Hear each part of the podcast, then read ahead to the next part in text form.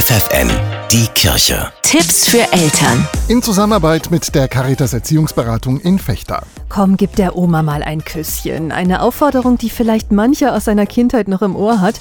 Die feuchten Küsschen von Oma oder Tante gehören sicher nicht zu den angenehmsten Erinnerungen. Ursula Landwehrmann von der Caritas Erziehungsberatung in Fechter.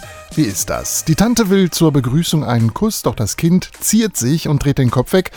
Sollten Eltern dann einschreiten und ihr Kind ermuntern, der Tante den Wunsch doch zu erfüllen? Nein, auf gar keinen Fall. Also das sollte wirklich eine Selbstverständlichkeit sein, dass ein Kind nicht dazu gezwungen wird, dass es auch nicht dahin gedrängt wird, das zu tun. Also wenn du die Tante nicht küsst, ist die aber traurig. Ne? Sowas kann man ja irgendwie auch sagen. Das sollte man auf gar keinen Fall tun. Ja, aber Eltern wünschen sich ja auch, dass ihr Kind möglichst höflich ist. Man kann Kinder durchaus dazu anleiten, höflich zu sein, mit Besuch zu sein. Aber da reicht ein guten Tag und ein Wahrnehmen. Und sie müssen kein Küsschen geben. Wenn Kinder also den geforderten Kuss oder die Umarmung verweigern, dann sollten Eltern sie nicht dazu überreden oder sogar zwingen.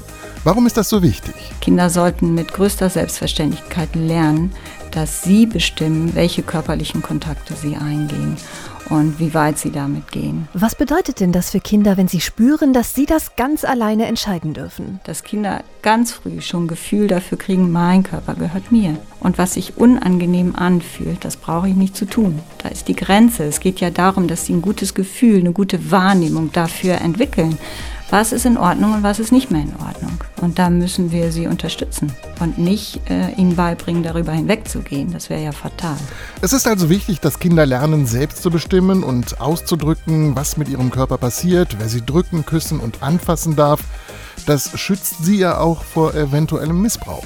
Genau, also wenn man das Kind unterstützt in dieser Hinsicht, dass es eben keine ungewollten körperlichen Kontakte in irgendeiner Form eingehen muss, äh, lernt es, ich bestimme, mit wem ich in irgendeinen körperlichen Kontakt gehe oder auch nicht.